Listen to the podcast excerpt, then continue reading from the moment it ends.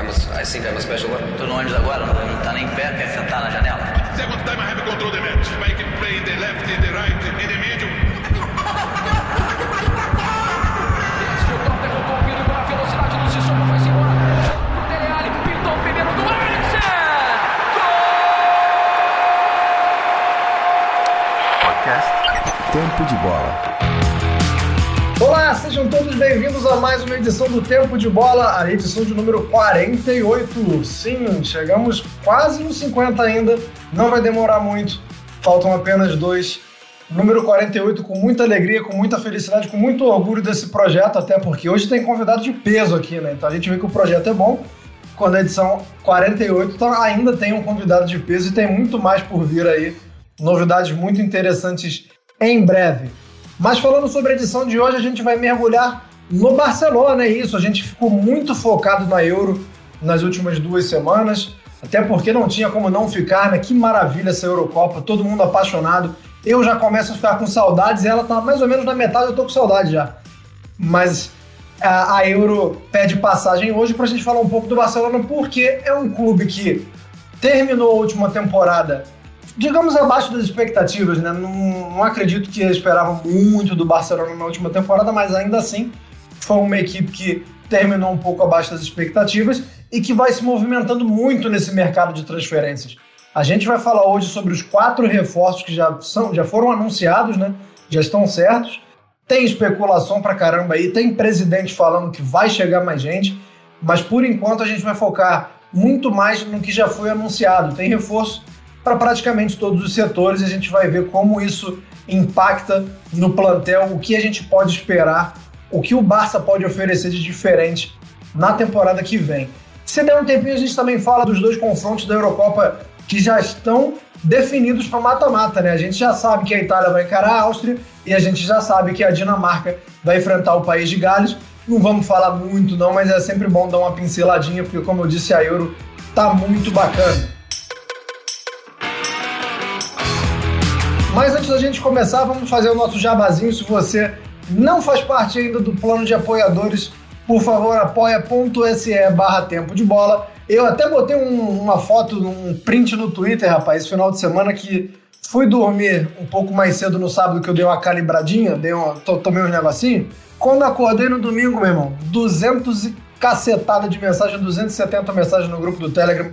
É isso que você está perdendo se você ainda não faz parte do grupo de apoiadores do Tempo de Bola. Mais uma vez, apoia.se barra Tempo de Bola. Jabá feito, vamos então à nossa escalação de hoje. Vamos ver quem está comigo nessa. Começando com Otávio Índio Rodrigues. E aí, Otávio tá às mil maravilhas. O cara tá de férias.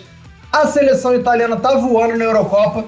Então, só alegria, né, Otávio? Bom dia, boa tarde, boa noite. É, tirando isso, para não dizer que tá ruim, né? O Flamengo perdeu recentemente, a Juventus não se mexe muito no mercado, o Cristiano Ronaldo não se define e agora o preço do Locatelli disparou, né? Pra Juve contratar o cara, o Sassuolo pedia 40 milhões, vai bater o pé e se duvidar vai pedir mais, né? Porque o cara tá jogando muito na Eurocopa, mas tirando isso, tô tranquilaço de fato dando uma relaxada bem grande. E já vou deixando aqui um pitaco. Pitaco não, né? Vou trazer um cara que não vai ser falado no programa. Usman Dembélé, provavelmente três meses fora, seria moeda de troca e agora vai ficar se recuperando no DM do Barça, vendo o Agüero, Depay e Messi jogarem. Ainda tem o Griezmann, né? Como é que vai encaixar isso tudo aí? Vamos falar no programa. Bom dia, boa tarde, boa noite. Vamos falar. Como assim que não vamos falar do Dembélé? É, é uma peça que a gente tem que falar. Não sei se a gente vai falar bem, mas a gente tem que falar.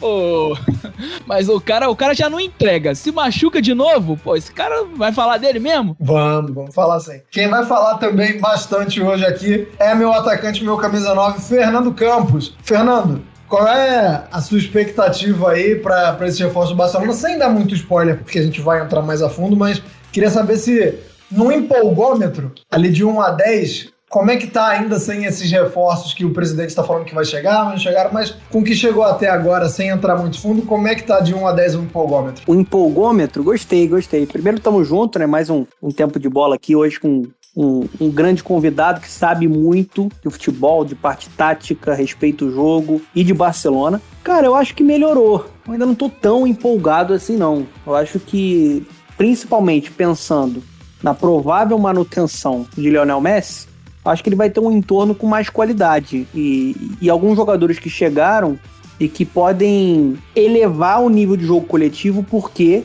são peças importantes do ponto de vista de característica para o Koeman, né?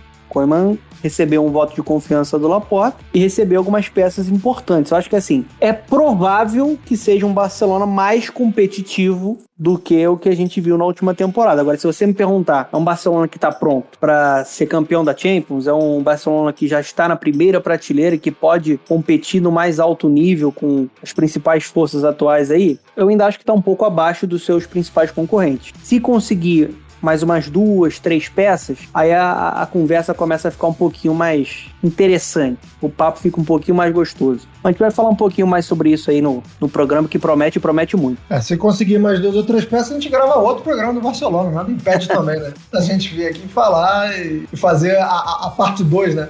48, episódio 48.2. Quem tá aqui com a gente também, como o Fernando já adiantou, é um cara que sabe muito de Barcelona.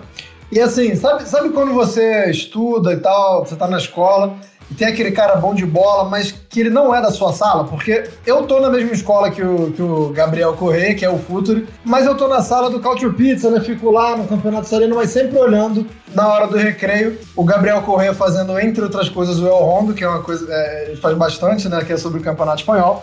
E como um conhecedor notável do Barcelona está aqui hoje para dar essa moral para gente. Muito obrigado, Gabriel, por aceitar o convite. Bom dia, boa tarde, boa noite. Ah, tudo bem, pessoal? O prazer é, é todo meu.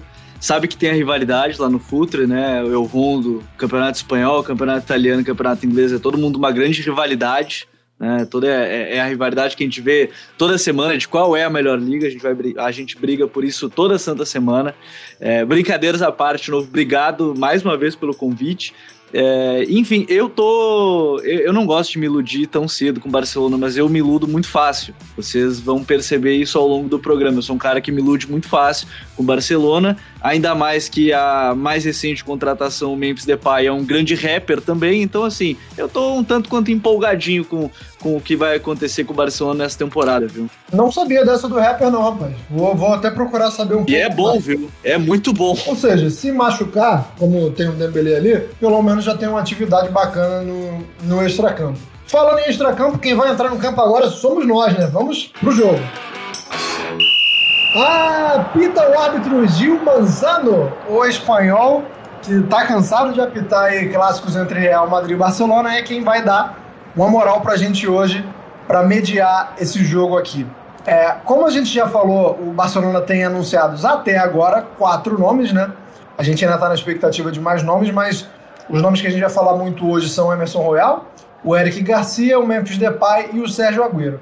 É, como eu sou um fanático defensor de defensores, eu vou começar pela casa mata, né? Vou começar ali pela casinha, pelos reforços que chegam mais para o setor defensivo, começando pelo Emerson Royal. E eu já vou jogar a primeira pergunta para você, Fernando. É, é, é, muito simples a primeira pergunta e é bem na bucha, porque o Emerson Royal, ele, no Betis, é, é, um, é um jogador que, que joga. Até já chegou a jogar em linha de três, mas majoritariamente como um lateral direito mesmo, né, numa linha de quatro.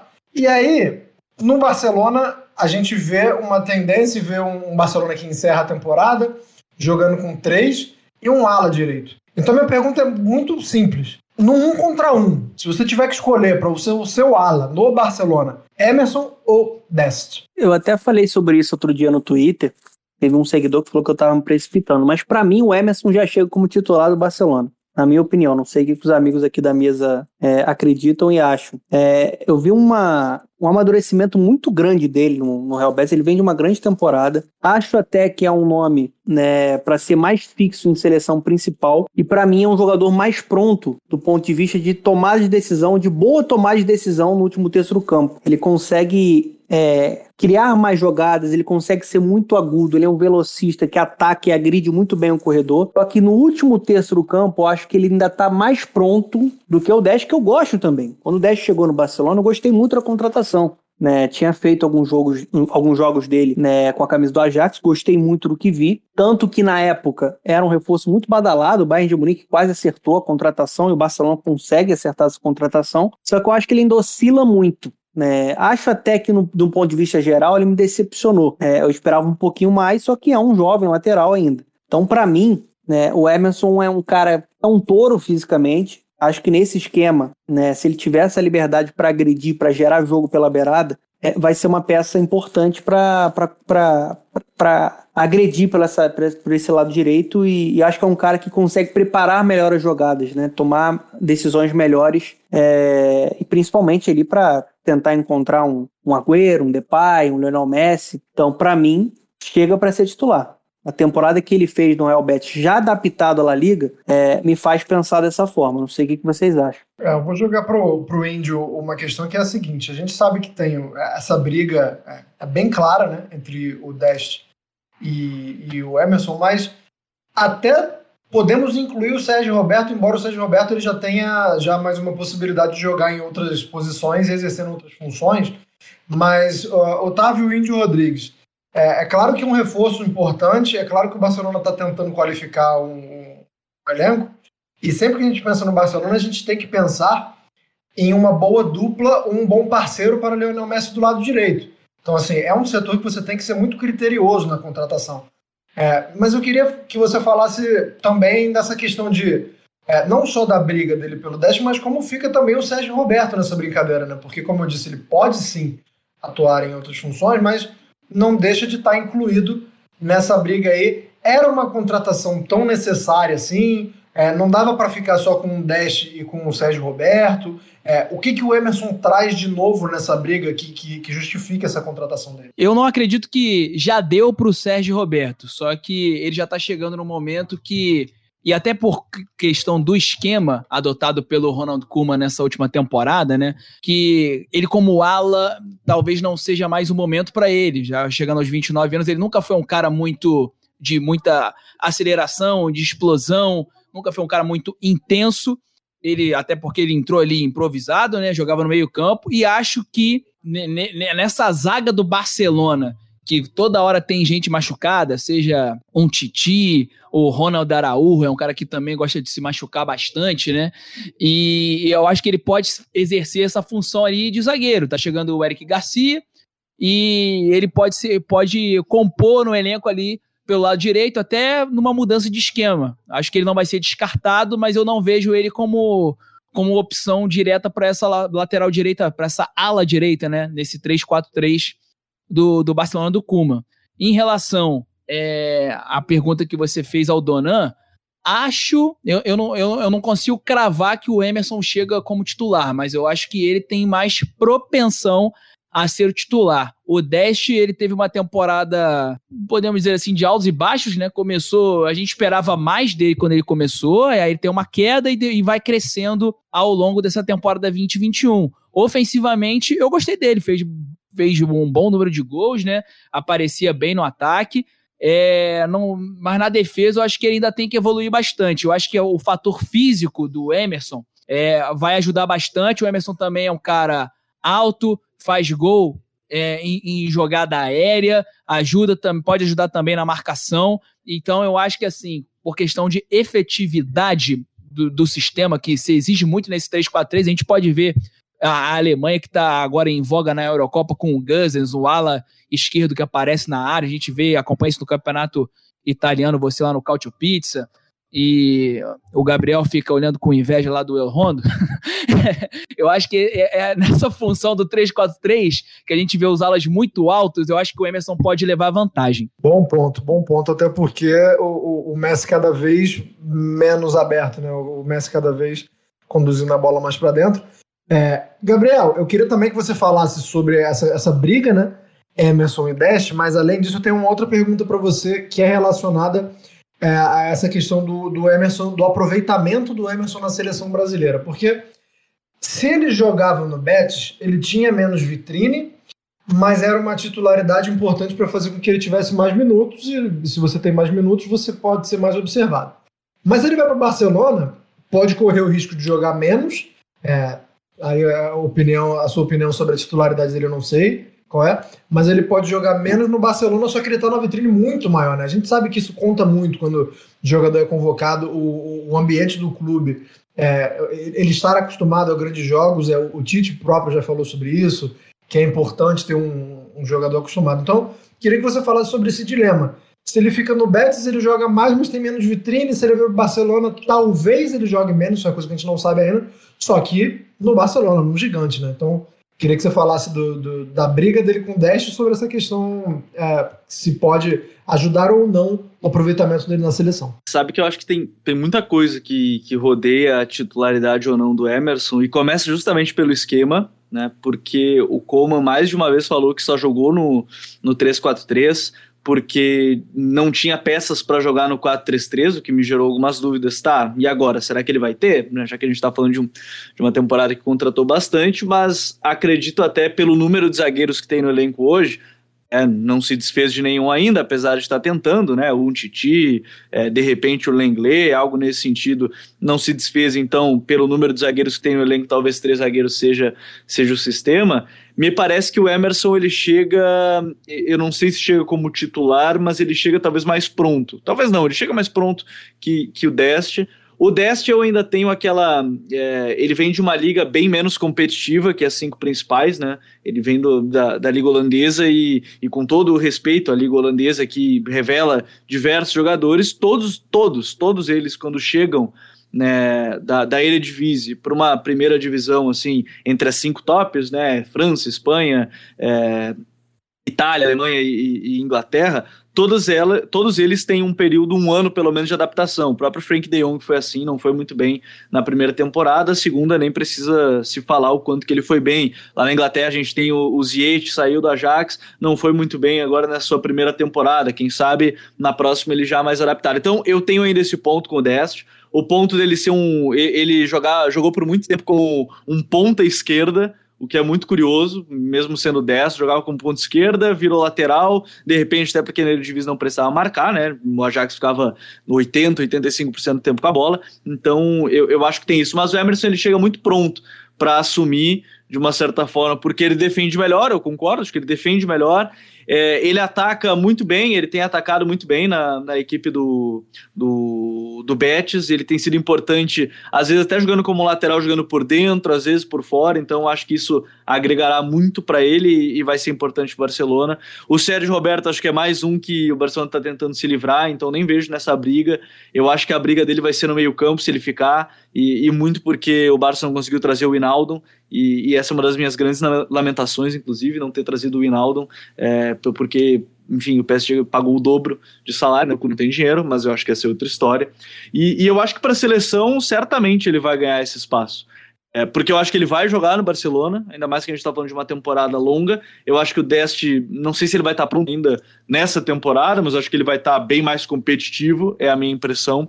Mas eu acho que ele vai jogar bastante. E na seleção, querendo ou não, ele pode ser o lateral que se adapta a qualquer função que o Tite quer, né? Porque o Tite já testou esse, o lateral do Tite, o direito, ele joga é, fazendo, ajudando a saída de bola com, com os zagueiros e ficando na linha de meio campo. O Emerson fez isso em vários momentos momentos na equipe do Betis, porque ele tinha o Fekir né, pelo lado direito em vários momentos no próprio no, no Betis e, e, também o Canales, o Sérgio Canales, então eram dois jogadores que gostavam muito de estar pelo lado direito e ele se aproveitava às vezes de estar nessa linha mais no meio campo e muitas vezes, é claro, ele chegava na linha de fundo. Então acho que o Tite ganha uma opção que é o Emerson. É, isso desde o período que ele estava com o Jardim na, na seleção olímpica, eu acho que ele já merecia começar a ser chamado. Então, me parece que sim, ele vai jogar no Barcelona. Eu acho que talvez seja uma divisão de minutos interessantes, dependendo de como eles começarem a temporada rendendo, né, o Dest e o Emerson, mas me parece que é um cara que hoje está mais pronto. Pode ser que a temporada me desminta, porque o Dest vai ter um ano de adaptação já ao Barcelona, que a gente sabe que é diferente. Você ser um lateral direito no Barcelona é diferente de ser um lateral direito no Betis, e, e, e, talvez isso possa pesar a favor do Dest. Mas eu acho que o Emerson ele chega pronto para jogar, chega para ganhar essa, esses minutos, e aí tem esse ponto justamente da seleção que, para mim, em breve também ele vai estar tá ganhando, ganhando oportunidade. Só um ponto, Anderson, que eu achei interessante que o Gabriel levantou. A gente for fazer aqui um, até uma, uma, reflexão sobre a questão da Liga Holandesa, né? Outros jogadores que deram um salto, né? e a gente pode citar Né? O Van de Beek tá tendo dificuldade para explodir com a camisa do Manchester United, já pode ser negociado nessa janela de transferência. O próprio Memphis. teve a primeira temporada na. Juventus foi complicada também. O Memphis, o Memphis Depay, né, quando sai do PSV e vai para o Manchester United, ele acaba de certa forma fracassando. Não gosto muito de usar essa palavra, né, fracassar, mas ele joga no nível muito abaixo, né? Agora me parece um jogador muito mais pronto. A gente vai falar sobre isso mais à frente porque é um dos reforços do Barcelona. Mas é um ponto interessante para a gente pensar. Por que, que o Dash oscilou tanto, né? É, acho que fica claro aí que o, que o Emerson é um, é um cara mais pronto, um cara que amadureceu e acho que ele entrega mais opções de qualidade para o jogo do Barcelona. Né? E nesse, nesse exemplo que o Gabriel trouxe aí, e que a gente e fica bem evidente porque tá no Barcelona, o primeiro ano do Frank de Jong não é tão bom quanto essa última temporada, né? Ele precisou de um ano pra poder fazer, talvez assim, o que se, o que se esperava dele, né? Da- Daquela temporada 18-19. 19-20 não é tão boa, e a 20-21 já é até quando ele recua, muda o esquema e tal, ele evolui muito, né? Então, é, acho que essa disparidade das ligas faz com que o futebol holandês tenha que ter um tempo de adaptação maior. Por isso que eu sou a favor da boa Beneliga. Quando juntar com a Bélgica, espero eu que isso seja. é, que esse degrau ele diminua o tamanho, né? Que, que esse, tempo de adaptação e que a disparidade entre as ligas diminua. É, continuando aqui na defesa, agora a gente vai falar sobre o Eric Garcia, que é um zagueiro que está na Euro, não está jogando, mas está lá, e que jogou pouco no Manchester City, né? A gente sabe que é, não era da- da- das principais peças do Manchester City, mas é, o, o Barcelona focando muito mais no longo prazo. E é, eu queria falar sobre essa questão do, do, do longo prazo é, com, com você, Otávio, porque é o seguinte: a defesa do Barcelona é uma peneira furada.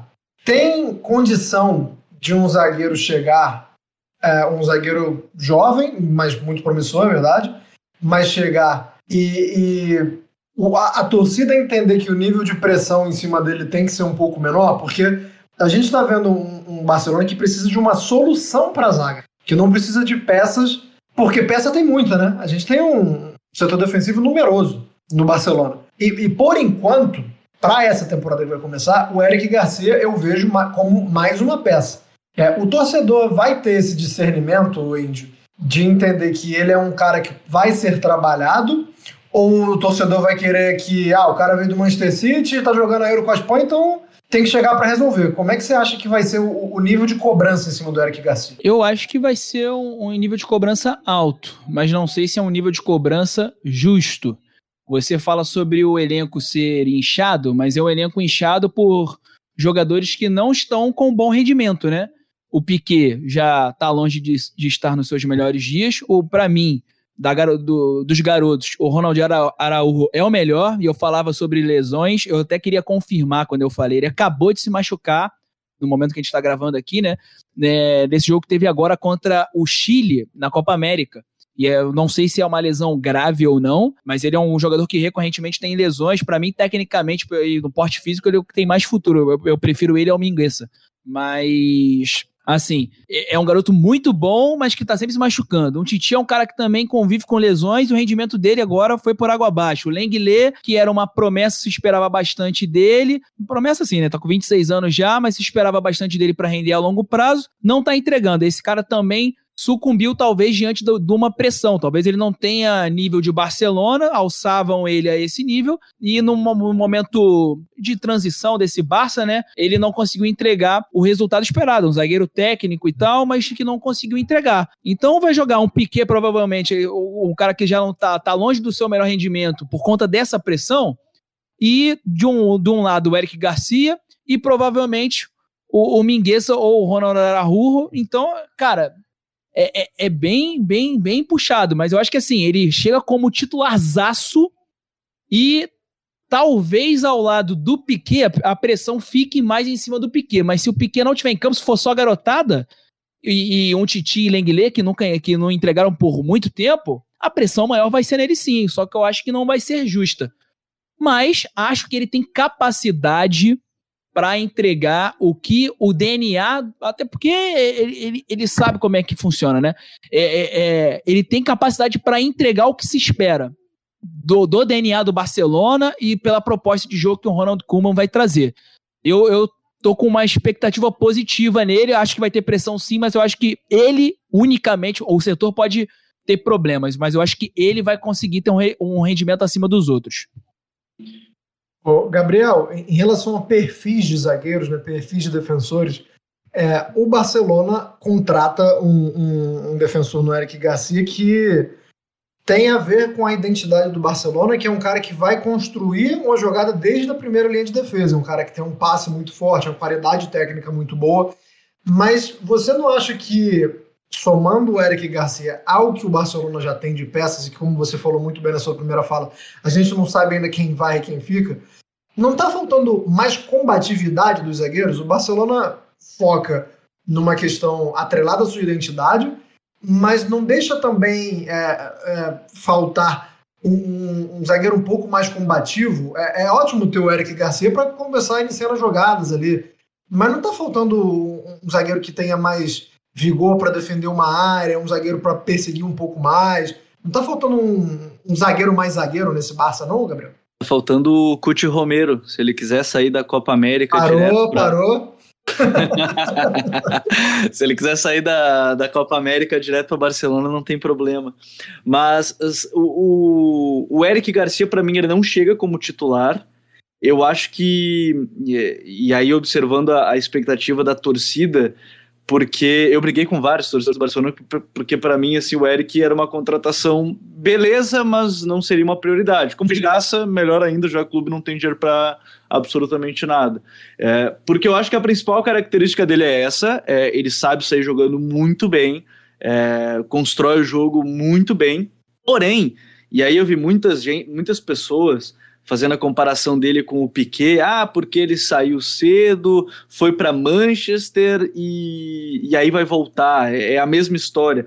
E aí eu só me pego pensando que o Piquet, ele primeiro que ele enfrentou um ano no Zaragoza que quase foi rebaixado, né? E ele teve o Gabi Milito do lado dele, onde ele evoluiu muito defendendo. Aí depois ele foi pro Manchester United, que é a primeira coisa que ele, ele fez, acho que 15 jogos naquele Manchester United, o que o, o que o Ferguson mais cobrava era defender. E, e, ele vai. O, o, Eric Garcia não, o Eric Garcia ele vai para o Manchester City, onde a primeira coisa que ele tem que fazer não é exatamente defender, e é óbvio, né? Porque o time dele vai ficar com a bola é, 80%, 70% do tempo.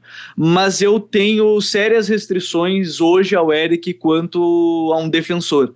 Eu acho que construindo, quando o time tiver a bola, maravilha. E é por isso que eu não coloco ele como titular nesse início de temporada é, do Barcelona. Se for uma zaga de três, talvez porque para mim o Piquet vai ser titular.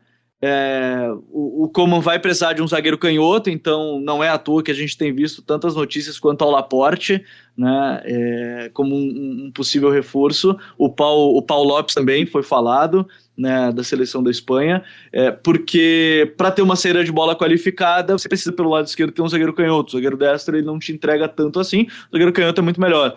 Pelo lado direito, eu acho que aí a briga é boa, mas eu acho que se tiver saudável, e infelizmente a gente já tem mais uma vez a notícia da lesão do Ronald Araújo, né? enfim, tomara que seja por um, por um curto período, é, o Ronald é titular. Então eu vejo uma linha defensiva hoje com Ronald, Piquet e, e se for três zagueiros, o Lenglet, já que não, não saiu, né? Então, e o Eric e o Mingueza seriam esses primeiros é, backups, porque eu acho que o Eric ele tem, ele tá na linha tênue de ser um bom defensor, é, para grupo, para estar e fazer ali, fazer um bom período no Barcelona como um zagueiro que não vai ser um notável, ao mesmo tempo que ninguém chega no Manchester City e no Barcelona com 1,82m sendo zagueiro, sendo que nos times da Liga dos Campeões a média é 1,85m e o mais baixo foi Aspilicueta, que a gente sabe que é um, um zagueiro acima da média. Então, assim, ele tá nessa linha tênue de poder se mostrar um zagueiro de altíssimo nível para confirmar e ser por anos titular do Barcelona, e um zagueiro, eu acho que para estar tá no Barcelona não necessariamente como um titular absoluto. Porque eu concordo, eu acho que o Barcelona hoje precisa de zagueiros que defendam muito bem. É, eu acho que até é pouco, é, é pouco falado quanto o Piquet é um excelente defensor. Porque o Piquet, apesar de ser uma boa saída de bola, é, o Piquet ele é um excelente defensor.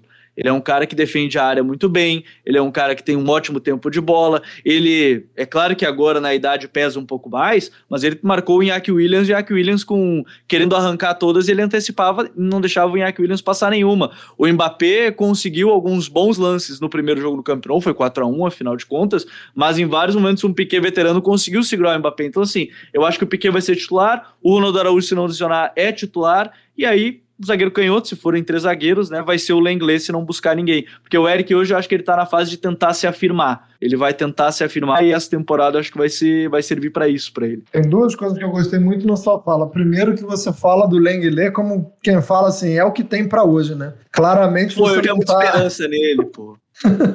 Claramente você tá ali, não tá, não tá tão feliz assim, mas é o que tem para hoje, é, é isso que a gente vai.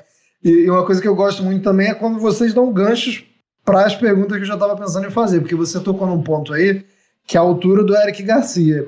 Fernando, é, primeiro eu vou fazer uma afirmação, e aí eu queria saber sua opinião sobre a minha afirmação, que hoje, eu não sei se é muito, se eu estou sendo muito duro, mas hoje eu não vejo nenhum dos zagueiros do Barcelona com regularidade recente em alto nível. O Piquet, eu faço uma ressalva que teve uma lesão na temporada passada que, que acho que contribui para essa minha visão. Eu não vejo nenhum dos zagueiros do Barcelona, incluindo o Eric Garcia, com regularidade recente, em alto nível. Fizeram grandes partidas, mas eu tô falando de, de, de, solidez, assim, uma forma contínua. Essa é a minha afirmação. Agora, a pergunta que eu queria falar, fazer para você é exatamente sobre a questão do tamanho da zaga do Barcelona. É, o Eric Garcia chega e, e, não mexe nisso, né? É uma zaga baixa se o, se o pequeno tirar a bola aérea, sobra para quem? Então, eu, eu, acho que é um problema. Eu acho que a presença do Piquet na equipe titular, ela, ela é explicada muito também por conta disso, né? O Piquet tem 1,94m, um cara que tem um jogo aéreo forte, é um, um zagueiro é, de elite, se a gente for analisar a carreira dele. Concordo muito com o ponto do Gabriel, que por muito tempo, né, romantizaram muito o Piquet só como zagueiro técnico, né? O zagueiro veloz, o zagueiro tem o DNA do clube, que tem a capacidade de construir, de sair da pressão, né, de, de fazer aquela saída limpa, mas ele também foi, acho que eu, eu vou, vou, utilizar o foi, eu acho que ele foi um grande defensor, porque eu vejo um Piquet é, numa queda natural por conta da idade. Eu acho que em alguns momentos, do ponto de vista de velocidade, da capacidade de reação, acho que ele já começa a deixar a desejar. É, talvez fique mais protegido de fato numa linha de três, e aí se torne uma peça importante, sim. Ainda mais se ele tiver, por exemplo, o Eric Garcia do lado. O que, que eu acho do Eric Garcia? Eu acho que é uma oportunidade de mercado, uma boa oportunidade de mercado. O Barcelona precisa adotar esse tipo de estratégia dentro da janela, porque não tem dinheiro. Então você consegue um jogador jovem, tem potencial, tem o, o tão falado DNA do clube, né, um retorno, tem uma boa capacidade de construção de saída de bola. A gente viu em alguns momentos, e eu gostei muito dessa mexida do, do Koeman, quando ele traz, por exemplo, o De Jong para essa linha, primeira linha de, de defesa, né? E como ele conseguiu gerar jogo por ali como ele conseguiu qualificar muito essa série de bola. Então acho que o Eric Garcia ele pode ser uma peça importante desse ponto de vista. Agora, me incomoda a altura, eu acho que é um zagueiro frágil na parte física, gosto do posicionamento dele, isso eu acho que é uma coisa que ele consegue sobressair e quem sabe não consiga também evoluir. E concordo muito com um ponto que o Gabriel colocou, eu vi isso muito no Twitter, né? Essa narrativa que estavam construindo, numa comparação com o Piquet. Cara, eu não caio nesse tipo de narrativa. Eu acho que é uma narrativa de leal até com o próprio Eric Garcia. Você não, colocar... que, e que, não, que diz respeito ao passado do Piquet, porque pois é. combina. Eu acho que assim. Dá match, né? não, não, não dá match, né? Assim, não, acho que não dá para dialogar assim é, na mesma mesa. Então é um cara que tem potencial para se tornar um titular do Barcelona, mas eu também não, não, não fico tão animado assim. Eu acho que o Barcelona ainda precisa de outro zagueiro. Eu acho que o Barcelona precisa de um zagueiro que eu consiga olhar e, e falar: esse cara vai ser uma solução. Eu não vejo o Eric Garcia como uma solução, eu, eu vejo ele como uma aposta. E uma boa aposta. Mas se conseguir, por exemplo, o Paul Torres, que é um cara que está muito falado também no Manchester United, que está muito valorizado. Acho que o Barcelona não vai ser capaz financeiramente de, de contratá-lo. Seria um reforço de qualidade para esse lado esquerdo. Canhoto que também consegue sair bem jogando, que é um cara que, que defende bem a área, mais defensor. Né? É, acho que ele consegue aliar bem as virtudes que um zagueiro precisa ainda mais para jogar no Barcelona. O próprio Laporte, né? Laporte é um baita de um zagueiro, gente. Só que é um cara que tem problemas físicos. O problema do Laporte é que ele não fica muito saudável, mas também é um jogador de extrema qualidade, que eu acho que conseguiria se adaptar muito bem. Para finalizar, eu gosto do Lenglet, cara. Sim. Para ser mais preciso, já gostei do Lenglet. Eu acho que ele já teve bons momentos no Barcelona, assim, principalmente na, na temporada anterior. Essa última temporada, de fato, uma temporada ruim, né? Não tem muito o que defender, uma queda. Algo que aconteceu também com o Titi, que chegou a ser um grande destaque do Barcelona, mas vive no departamento médico e caiu muito. Hoje é um peso, hoje é um, é um problema para ser administrado. Mas eu não perdi, só para finalizar, eu não perdi minhas esperanças com o Lenglet, não, cara. Sim, eu ainda tenho um fio de esperança. Não sei se o Gabriel ainda tem essa esperança, né? Mas eu ainda tenho um, uma pequena esperança no futebol dele. Eu, eu, eu, já gostei do que vi antes dessa última temporada. Eu tenho, eu, eu gosto do Lenglet. Eu acho que ele fez uma temporada desastrosa e, e só não fez e, e, só fez porque não tinha ninguém para nem substituir ele, né? O Titi não tem mais joelho porque preferiu, obviamente, que ele quis jogar a Copa de 18, né? e, e foi campeão do mundo. Não, não tem como eu chegar e dizer, ah, não, o Titi fez errado, ele arriscou o joelho dele para jogar a Copa. Ele foi campeão dessa Copa, né? Então é difícil até julgar, mas é, eu acho que num time mais. É, depois desse momento turbulento, acho que o Lenglet serve. Ele serve bem. Talvez, de uma certa forma, ainda funcione. Não sei se, se se é o caso, se o Barcelona pensa nisso, mas eu acho que eu gosto dele. Talvez a temporada passada ela tenha me deixado um pouco triste com ele porque foi desastrosa. Todo jogo eu ficava brabo com ele. Mas quem sabe na próxima agora, se ele não sair, né? Porque estão falando tanto sobre a possível saída dele, é, ele consiga fazer algo nesse sentido, uma temporada melhor. A verdade é que o Barcelona não pode contratar jogador francês pelos próximos cinco anos. Porque, ó, Lenglet, Ontiti, Dembélé... Fala isso lá pro Mbappé, pô.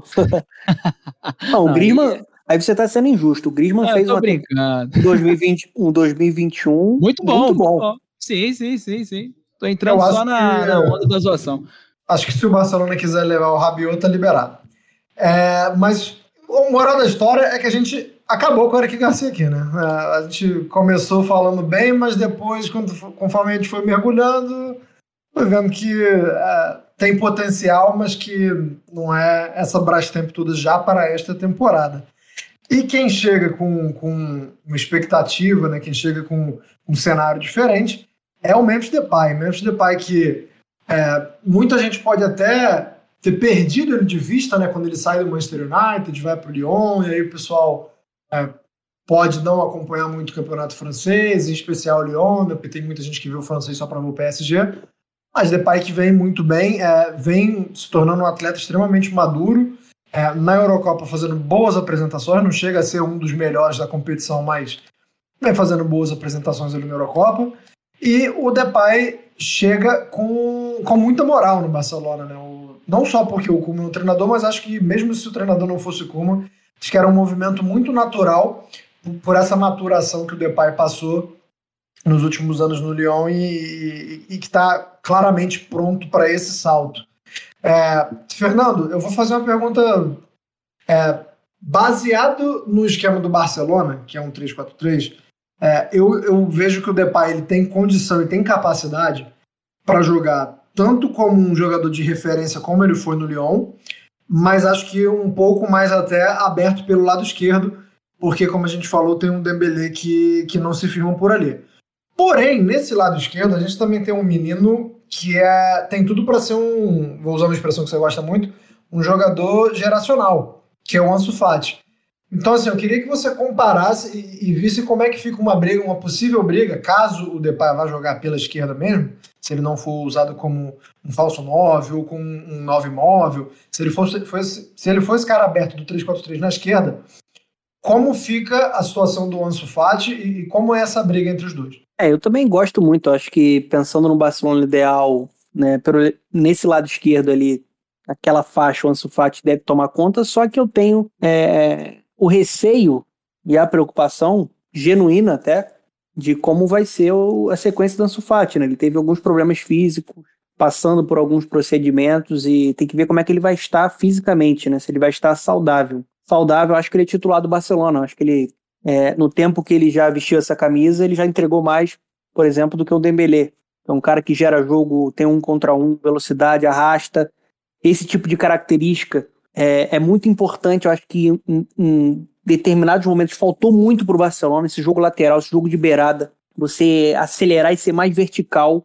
Isso dá muita opção de passe até para o Messi. É, isso é importante para forçar ainda mais esse lado esquerdo, nas inversões do Messi, quando o Messi consegue construir, principalmente ele para o Alba na ultrapassagem, acho que é, é fundamental né, você ter um jogador com esse tipo de característica. É, sobre o Depay, Cara, eu gostei. É porque a gente vai entrar ainda no, no assunto Agüero. É, talvez muitas pessoas não vão concordar comigo, mas eu gostei mais da contratação do Depay do que da contratação do Agüero, tá? É, acho que o Agüero. Enfim, vou falar do Agüero depois, né? Vou falar do Depay primeiro. Por que eu gostei mais do Depay? Porque eu acho que o Depay já passou por algumas fases na carreira de. A gente viu a adaptação dele complicada na Premier League, depois ele vai pro Lyon e o, o Depay tá gastando a bola. Ele tá amassando numa liga que sim tem um nível técnico inferior à La Liga, mas há muito tempo que ele está sobrando né, no Lyon. E é um jogador que a gente também tem visto sobrando, sendo protagonista dentro da seleção holandesa.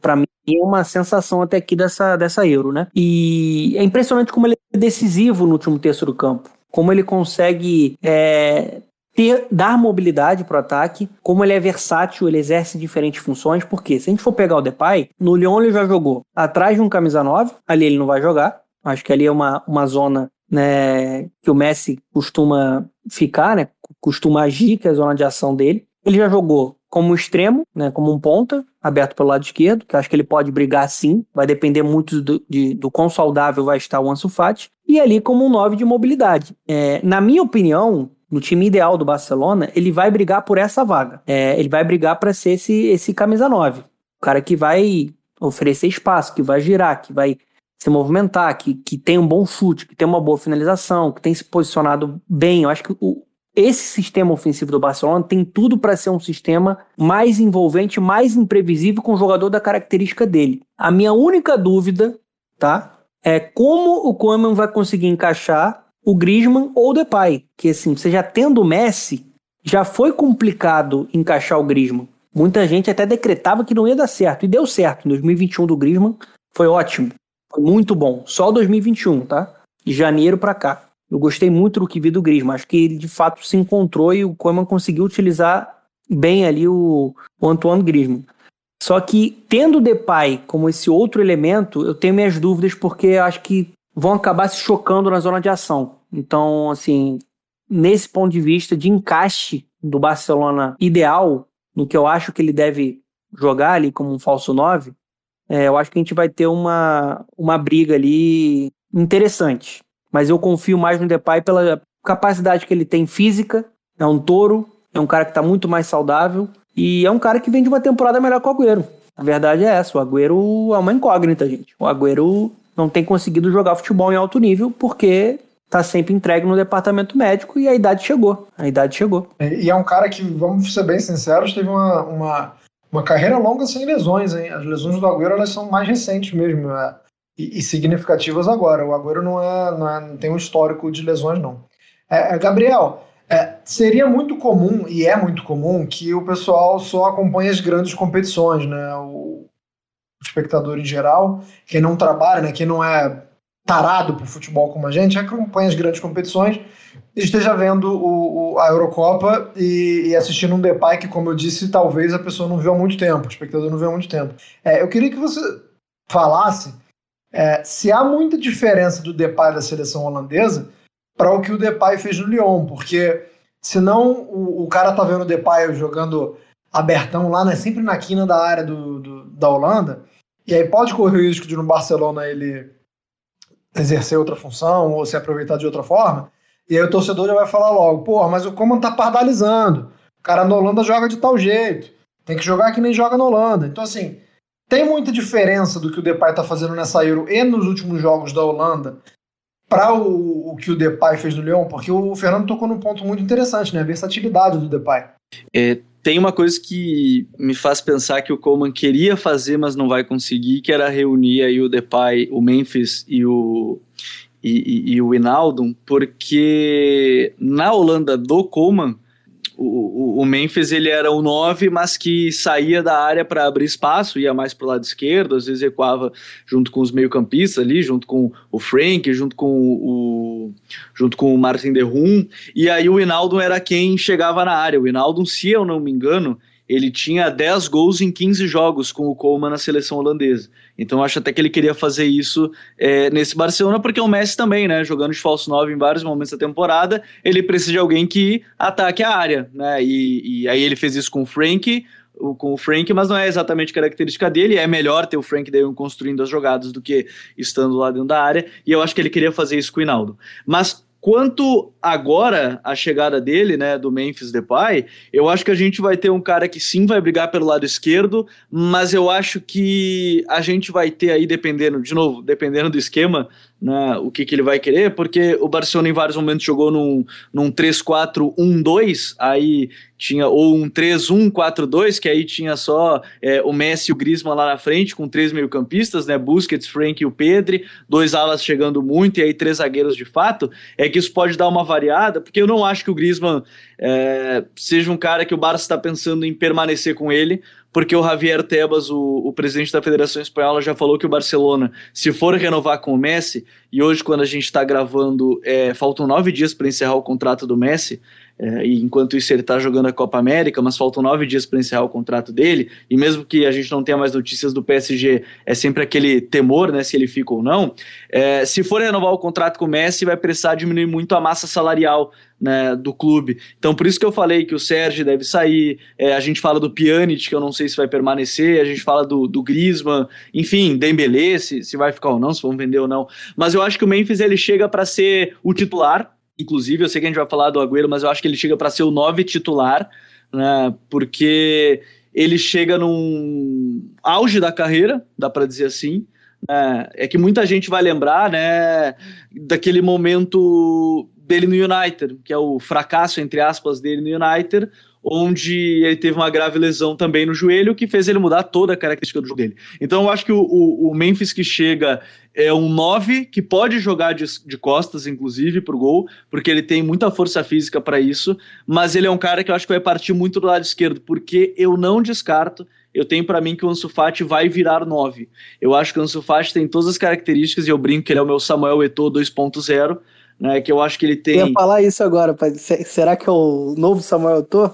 É, ele tem posição, ele tem uma altura razoável, tem 1,80, tá bom, assim, porque ele é um cara de explosão, ele tem a finalização dele é muito boa, ele bate bem com as duas pernas, ele tem um domínio é, orientado muito bom, então assim, eu não descartaria o Ansu aparecer como 9, até por ser um cara de velocidade, né, para aproveitar os passes do Messi nas costas da defesa e ser um finalizador nato. Então, para mim, se for 4-3-3 ou se for com três zagueiros, eu acho que o trio do Barcelona de ataque se desenha com Messi, Depay e Ansu, porque eu não creio que o Griezmann vai ficar. Porque se o salário do Griezmann é o que saiu é, depois vazado, eu não vou lembrar agora qual foi o jornal que conseguiu os valores, o Barcelona vai ter que se desfazer dele, porque ele recebia, é, se eu não me engano, 20 milhões de euros limpos por ano.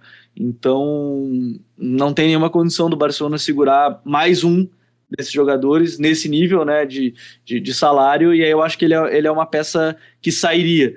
E aí me parece que está se desenhando assim. Messi e Depay, apesar de serem jogadores que buscam o mesmo espaço, eles vêm da, de zonas diferentes, não vêm da esquerda e não vêm da direita. O Griezmann não. O Griezmann naturalmente gostava de vir da direita, por isso que demorou tanto, acho que para encaixar. E o Ansu Fati, se tudo der certo, se Deus quiser, ele e o Pedro são o futuro do Barcelona pelos próximos 50 anos, ou melhor, uns 30, tá bom, né? 50 não precisa, a gente acha uns outros aí no meio do caminho, mas nos próximos 10, 15 anos com certeza. Bom, ô, ô Índio, o, tanto o Fernando quanto o Gabriel, as perguntas eram sobre o Depay, mas eles estavam se coçando para falar do Agüero e, e, assim, uma coisa tá muito ligada. Ele é meu streamer, né? Ele é meu streamer, né? Tem o rapper, aí tem o streamer que é o Agüero. Então, assim, se não der certo no campo, fora dele tá perfeito. Não, é que a equipe multimídia já, já, já, tá, já tá muito boa. É, mas, o, o Índio, é, tava, tava todo mundo ali tentando dar uma freada, segurando, dando aquele controlado na embreagem para não invadir e falar do Agüero. Agora o espaço é todo seu, porque a gente vai falar sobre, sobre a chegada do Agüero. É, a gente já falou da questão recente física do Agüero, que não é das melhores. A gente sabe o tamanho do Agüero na história, mas isso não impede que a gente veja com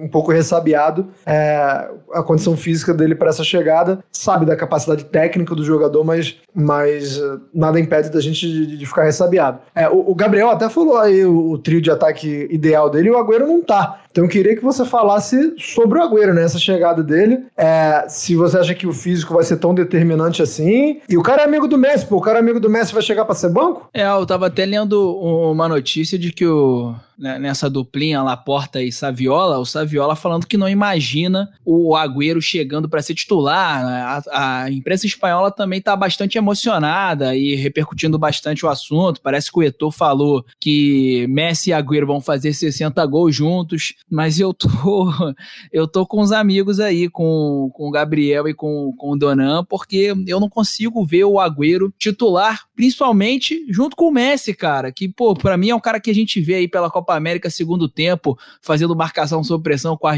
é, com a Argentina, ajudando na, na recuperação de bolas lá na, na defesa para puxar contra-ataque. Mas, cara, o, o, o, o, Messias, ele não, não vai aguentar junto com o Agüero esse tranco, não. Então, assim, eu vejo. Ele pode até começar a temporada como titular, ó, Agüero. A gente promete dar uma chance aqui. Vamos ver o que, que tu consegue fazer. Deixa o garoto, como o Gabriel falou, e o Ansu Fati aí no banco, no, no caso de vender o Griezmann. É, e aí vamos ver o que, que vai dar aqui. Você centralizado, o Messi pela direita e o Depay pela canhota. Mas, cara, é, eu também vejo muito do Depay centralizado e fazendo essa movimentação. Ele no Lyon, que ele já deu, que ele deu declaração, né? É que ele e o Aouar se tivessem jogando nos melhores clubes do mundo, eles seriam dez vezes melhor, é, que, que eles teriam é, temporada para ficar figurando, pelo menos, pelo menos nas palavras dele, né, para figurar entre os melhores jogadores do mundo, que ele maximizaria o futebol dele, e eu concordo, porque na Liga ele tem números maravilhosos, que números às vezes que nem o Neymar alcança, em números de gols e assistências, muito por conta das lesões do Neymar, né? Desses problemas que ele tem de suspensão e tudo mais. Mas o Depay tem números maravilhosos. Não, não chegou a ter número de Mbappé nessa temporada, mas um, números muito bons. No União que não foi nem vice-líder, que não, que, não, que não ganha o campeonato francês há um tempo. E ele é um cara que ele não joga mais só como um ponta, como na, era na época do PSV e do United, e não joga só como a, a referência. Ele é um, um carinho Benzema do Real Madrid. É um cara que, que que consegue finalizar e construir a partir dele as jogadas. Ele é um camisa 10 hoje completo, na minha opinião. Então, assim, o Agüero, cara, ele é esse camisa 10 completo. Só que não é só da temporada passada, não é da temporada retrasada que o Agüero vem tendo problemas com lesões e já não tem uma temporada apta que ele consiga entregar uma sequência muito boa. Para mim, ele é mais jogador do que o Depay, mesmo no auge do Depay. Só que ele não. Eu, eu não sei se ele vai conseguir entregar, estou de acordo com os amigos aí. Eu, eu vejo o Depay centralizado. E aí, vamos ver o que vai acontecer com o Griezmann. Concordo com, com o Gabriel que o Messi renovando. Eu não sei como é que vai ser a política lá, né? Na Europa, os veteranos, quando vão renovando, costumam ter o salário reduzido, mas é o Lionel Messi, né? Ele vai, re, vai renovar, no máximo vai. Eu duvido que ele vai diminuir o salário, ele vai no, no máximo manter igual. Então, assim, é, de fato vai apertar a folha salarial e o Dembele agora com moeda de troca talvez fique difícil. Então vai sobrar para o Griezmann. Então acredito que o Agüero começa como titular, mas eu não sei se ele aguenta até o final da temporada titular, não. Se Ansu, só se o Ansu Fati voltar muito mal, como o Doran destacou bem aí, que foi uma lesão muito séria. Mas eu vejo o Agüero talvez começando, mas não aguentando o tranco. E aí o Depay viraria essa referência, junto com o Messi e o Ansu Fati, até pela questão da intensidade, né, que se pede muito hoje no futebol moderno. É, ainda tem essa questão... É só para finalizar, a gente está entrando nos acréscimos agora, eu vou jogar a mesma pergunta para o Gabriel e para o Fernando, é, mas a questão de, de que se fala muito da recomposição, que você já não tem o Messi né, para ajudar na recomposição, e com o Agüero você também perderia. É, já seriam dois jogadores, inclusive foi algo citado quando o Barcelona doa o Luiz Soares. E aí, é, é, é sobre isso que é a minha pergunta para o Fernando e para o Gabriel. Fernando responde primeiro. Qual o sentido, Fernando, de você liberar o Luiz Soares, que era visto como um jogador que não agregaria na recomposição, que, assim como o Agüero é um grande amigo do Messi, pô, o, o, o bromance do, do Soares do Messi também era, era lindo de se ver, né? Grandes amigos. Então, assim, como é que você muda de uma temporada para outra? É, é, você volta atrás no que você falou quando você vende o Soares e anuncia o jogador com, com num parâmetro um pouco parecido, né? Numa fase da carreira talvez um pouquinho mais adiante do Agüero, mas é, dá, dá, pra, dá pra fazer uma comparação entre os dois. Como é que você dá o Soares e pega o Agüero depois? Então, cara, esse é um assunto muito polêmico, né? Acho que assim, do ponto de vista do, do campo e bola não faz sentido, mas tem alguns pontos que de fato são pontos que, que devem ser né, considerados. Primeiro que são diretorias diferentes, né? É, uma diretoria do Bartomeu liberou o Soares. O Laporta está trazendo o Agüero. Né? Acho que o sentido para aquele Barcelona era o, sentido principal era, era a parte financeira. O Barcelona não tem dinheiro. O salário do Soares era um salário muito elevado. Né? Então acho que se você for analisar até o, o, o valor que o Barcelona está pagando para o Agüero, o Barcelona está saindo aí num, num, lucro considerável, na parte financeira que eu estou falando. Né? Tá, tá gastando menos para ter o Agüero do que gastava para ter o, o Luizito Soares. É, agora, do ponto de vista campo e bola, eu acho que o Luizito Soares entrega muito mais do que o Agüero. No recorte recente, ele entrega muito mais do que o Agüero, demonstrou isso no Atlético Madrid, principalmente com um time que gerava jogo para ele. Ele como figura principal, ele como protagonista. Eu acho que ali, para encaixar com o Messi, na minha opinião, era difícil. É, tanto que nessa já naquela, naquela reta final de Barcelona, na última temporada, ele entregava os gols dele, mas já era um nível abaixo, porque você perdia a intensidade, você perdia um cara que, que é, não tinha mais a mesma explosão para se movimentar, para oferecer espaço, para vir para o desmarque, que ele fazia muito bem, né, para pressionar a saída de bola adversária. Né, esse dinamismo né, que é fundamental para quem joga principalmente ao lado do Messi. Eu acho que o Agüero vai ter muita dificuldade de fazer isso também. Né? Acho que vai ter mais dificuldade até do que o Luizito Soares, por conta das deficiências físicas. Um jogador que tem convivido com muitas lesões, né? tanto que praticamente não jogou nessa última temporada com o Manchester City. Acho que tecnicamente é um absurdo de jogador. Com toda certeza, algumas partidas da temporada que a gente vai ver que vai se iniciar, a gente vai ter ele como um destaque, porque ele tem esse potencial de definição. É, ele tem recursos para se associar, só que fisicamente eu acho muito difícil encaixar ele com o Messi. Um jogo ideal, você vai pegar um Liverpool do Klopp, você vai pegar um Manchester City, você vai pegar um Paris Saint-Germain, eu acho difícil você ter esse encaixe, porque vai faltar movimentação, vai faltar marcação, você vai faltar nessa, nessa pressão, nessa intensidade que é necessária. Acho que te, tende a, a, ser um sistema ofensivo mais engessado com a presença do Agüero. Eu acho que se você tem um tanque que se movimenta, que é dinâmico, que é versátil, que é jovem, que tem velocidade, que tem muito mais explosão, que oferece muito melhor os espaços saindo da grande área. E eu estou falando do Memphis Depay, é melhor utilizar esse nome. Porque se você tem Messi, claro que você tem que pensar no coletivo. Óbvio que você não tem que ter só uma dependência do Messi. Acho que naturalmente a, a bola tem que passar pelos pés dele, porque ele é gênio. Mas você também tem que tentar, de certa forma, é, potencializar o jogo coletivo. Eu acho que o Depay vai conseguir fazer isso mais e também vai facilitar a vida do Messi. Então, do ponto de vista campo e bola, eu acho que o Agüero vai ser reserva do Barcelona nessa próxima temporada. Não tem uma expectativa tão alta, né, com, com o Agüero, muito por conta da deficiência física. Aliás, eu, a gente está gravando aqui, eu estou vendo o Argentina e Paraguai, e ele está no chão agora sentindo dores. Porque Pelo amor, esse, esse podcast ele, zica até o ao vivo, brother. Que que é teve isso? um choque ali com o Gustavo Gomes tá no chão sentindo dores ali. Máximo respeito por ele, mas acho que vai ser um, um reserva. Eu, eu confio mais na contratação de Memphis Depay, até pelo fator confiança do Koeman. Koeman sabe como utilizá-lo. Viu ele de perto na seleção holandesa. E só para finalizar, que eu já falei uma barbaridade, e eu não de, queria deixar de falar isso, acho que talvez seja até um, uma bola levantada, se bem que a gente já tem que fechar o podcast. Eu achei uma Até tragédia. Já cresce, meu irmão, vai. É, é, eu não vou falar mais nada no programa, juro por Deus, eu só vou falar isso. Eu achei uma tragédia do ponto de vista de formação de elenco o Barcelona não ter con contratado o Ainaldo. O Inaldo, vocês que. Vainaldo, vocês que escolhem como é que vai ser a pronúncia. Eu acho que ele é um monstro de jogador, na minha opinião, Fernando. Para mim, ele é um tanque de competitividade. É um cara que pressiona como poucos no futebol mundial. É um cara que pisa na grande área, que é dinâmico, que tem capacidade de circular também essa posse de bola. Não no, no mesmo nível do, do De Jong, mas ele se completa muito bem com o De Jong. A gente tá vendo a Euro que ele tá fazendo. Então, assim, seria um nome perfeito até para dar a sustentação necessária para o Messi brilhar, porque ele é um cara que vai te entregar tudo que você precisa. E o Koeman sabe muito bem disso. Então, assim, do ponto de vista de formação de elenco, é, acho é uma tragédia você não ter conseguido contratar, mas entendo que o Paris Saint-Germain defeca dinheiro, né? Paris Saint-Germain contrata quem ele quiser. Eu também acho uma tragédia, mas é, zero responsabilização ao Barcelona nisso aí. Ô, ô Gabriel, é, eu, eu, tinha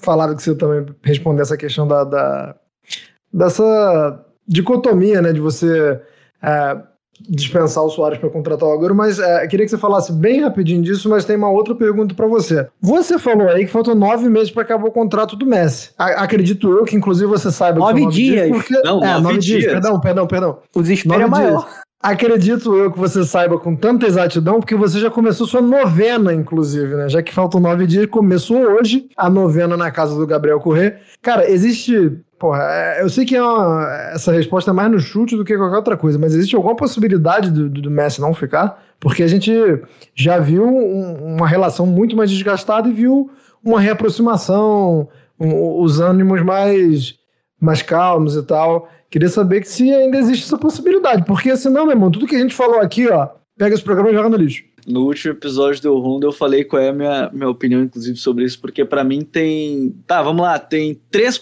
tem três caminhos a serem tomados. Um, porque assim, é, a Copa América vai acabar depois do dia 30 de junho, então o contrato dele já vai ter encerrado e o Messi não vai jogar uma competição sem contrato. Ninguém vai querer me passar esse cachorro, né? Ele, ele vai ter contrato com alguém. Para mim, para mim, tem alguns caminhos. Um, o Barcelona tá esperando o último dia de contrato para dar essa atenção para o torcedor e aí fazer uma, um anúncio, aquela coisa meio épica, vocês estão ligados? Assim, um negócio que, ó, oh, ficamos, ele não vai embora e aí ele fica. A outra é simples, ele vai para o PSG, mas eu acho que como não, não se ouviu mais absolutamente nada o Laporta até deu uma, uma indireta é, sobre isso, porque ele deu, deu uma entrevista recente e ele falou: é muito estranho que justamente um clube que negou a Superliga possa oferecer o dobro de um salário de um jogador, não sei, e mais nesse sentido, ele estava se referindo ao PSG ao Messi, obviamente, é, deu esse indireta, mas eu acho que o Messi não sai. E a terceira é simplesmente daqui dois, três dias ser anunciado,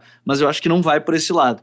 Mas eu acho que é difícil, ele não vai sair mais. É, veio o amigo dele. O Agüero não ia fechar se não soubesse que o amigo dele ia vir. Pode comemorar, Gabi, pode comemorar. Não, não, não, eu não. Eu já me iludi muito, já estava comemorando o Hinaldo. eu não vou comemorar nenhuma permanência ou não. Depois que eu comemorei o Hinaldo durante semanas até vir o PSG. E eu acho que o movimento do PSG é porque ficou mordido que o Messi não vai sair. Para mim, uma coisa está ligada à outra. Eles já fizeram isso com o Neymar, né? Porque o Barcelona tentou tirar o Verratti, três dias depois levaram o Neymar, né? Ficaram meio bravos. Mas tudo bem, o Sheik lá vai, vai quebrar a cara de novo na Champions, não tem problema.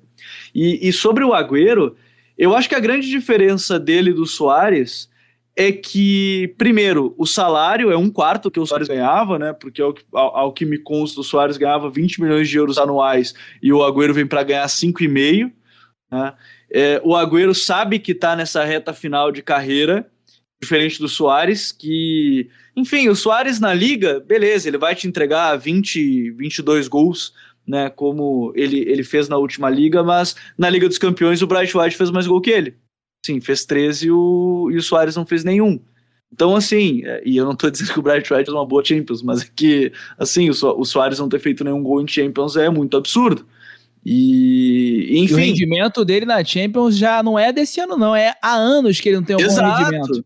Exato, é muito tempo. Então, assim, ah, o teto dele na liga, ele vai te dar uma liga, como ele deu pro Atlético? Vai. Mas ao mesmo tempo que ele te dá um, ele tem o, teu, o teto na Liga Nacional, ele tem um teto na Champions. E na Champions já não era mais condizente ter os dois juntos, Messi, Messi e, e Soares. Então, eu acho que o Agüero vem sabendo que ele é reserva. Eu acho que esse é o ponto. Para mim, ele sabe que ele vai ser reserva. E para o Barcelona, no visto de financeiro, nem se, nem se conta. É, apesar de eu gostar do Bright White, porque ele tem mentalidade diferente, um monte de jogador aí, por exemplo, Jordi Alba estava chorando quando o Barcelona tinha três gols de vantagem contra o Liverpool. No vestiário, ele estava chorando com, com 1 a 0 para o Liverpool. Mas tudo bem, é, não vou me, me remoer de novo com esse episódio que é muito triste lá em Anfield, nem quero lembrar.